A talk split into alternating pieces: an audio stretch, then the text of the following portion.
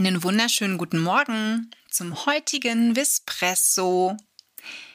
Wir wurden kürzlich gefragt, was wir denn so von Tierversicherungen halten. Also Versicherungen, die man abschließen kann, damit vielleicht eine Operation bezahlt wird oder damit vielleicht eine tierärztliche Maßnahme beglichen wird. Ja, da gibt's ja ganz schön viele Details und natürlich ganz viele Anbieter. Und häufig sieht man in der Fernsehwerbung mittlerweile auch Anbieter für solche Versicherungen.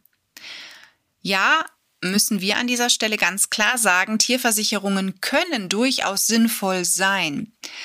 Vielleicht nicht für jedes klitzekleine Problemchen. Vielleicht auch nicht in diesem Moment, denn Klar denkt man sich immer, warum soll ich denn jetzt mein Tier versichern und monatlich was bezahlen? Das kann ich doch vielleicht auch auf ein Sparbuch bringen. Aber wir wissen alle, Sparbücher bringen leider nicht mehr irgendwelche Zinsen. Also in den seltensten Fällen kommt da irgendwie ein schönes Guthaben am Jahresende bei rum. Und wir wissen leider auch alle nicht, was ist denn die nächste Maßnahme? Was, wenn unsere Katze vielleicht ähm, blöd vom Kratzbaum fällt? Was, wenn der Hund vielleicht ja, irgendwie blöd umknickt, sich irgendwas reißt, ne, ein Meniskusproblem hat und operiert werden muss. Das sind oft ganz schön hohe Beträge, die da anfallen können. Und auch bei den kleinen Tieren, bei Kaninchen und Meerschweinchen, kann es natürlich so sein, dass man am Ende sagt, wow, wenn ich das gewusst hätte, dass ein kleines Tier so hohe Kosten verursachen kann, ja, das, äh, also das kann wirklich, je nachdem, womit man es zu tun hat, ganz schön ins Geld gehen. Und die Tierarztsätze steigen. Das heißt, da kann natürlich ein x-facher Tierarztsatz, Gebührensatz abgerechnet werden.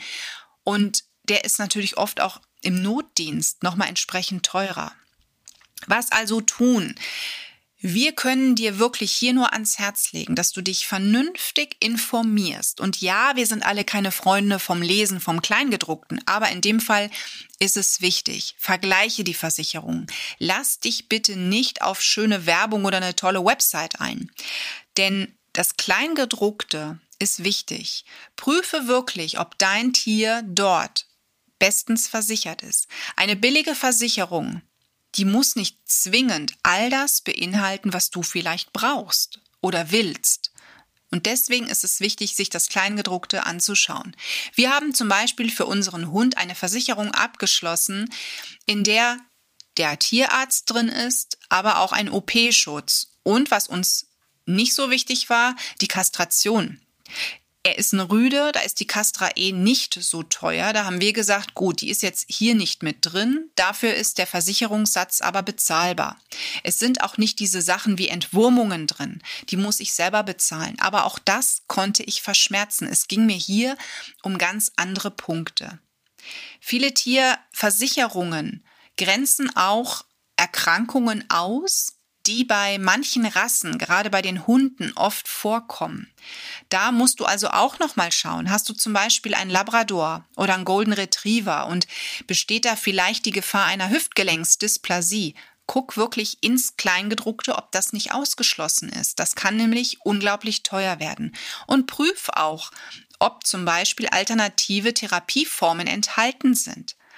Die meisten Versicherungen akzeptieren diese nur, wenn ein Tierarzt sie anwendet. Das heißt, wenn du sagst, ja, bei meiner ist das drin und du gehst zum Tierheilpraktiker und reichst dann Versich der Versicherung diesen Rechnungsbetrag ein, dann erleben die meisten ein ja böses Wunder, denn die sagen dann, das ist aber doch kein Tierarzt, wir übernehmen diese Maßnahme nicht. Also deswegen informiere dich da richtig.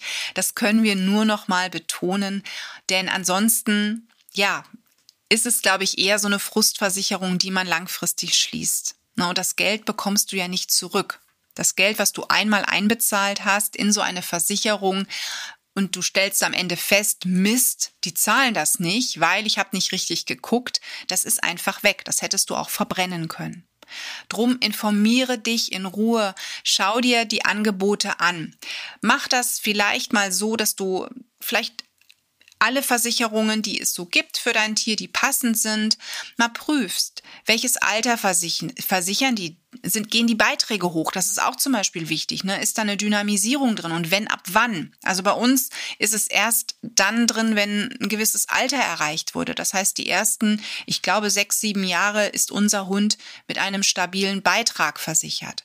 Ne? Was macht der Versicherer und was nicht? Wie oft muss ich bezahlen? Welchen Beitrag muss ich bezahlen? Und so weiter und so fort.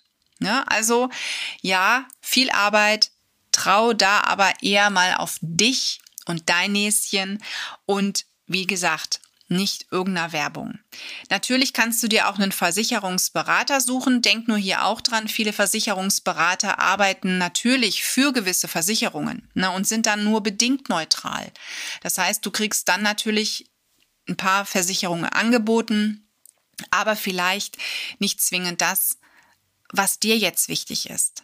Also wir haben es auch geschafft, dass wir viele, also wir, wir haben, glaube ich, 14 Tage wirklich in Ruhe geprüft und am Ende haben wir ein Angebot angenommen, was vielleicht minimals teurer war als das andere, aber deutlich mehr beinhaltet hat.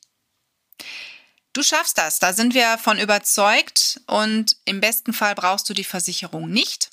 Klar, dann zahlt man was, aber man hat ein ganz gutes Gefühl dabei. Man weiß nämlich, wenn was wäre, dann ist man gut versichert. Wir wünschen dir noch einen wunderschönen Montag, eine tolle Woche und sagen bis zum nächsten Vispresso. Espresso wurde dir präsentiert von Tierisches Wissen.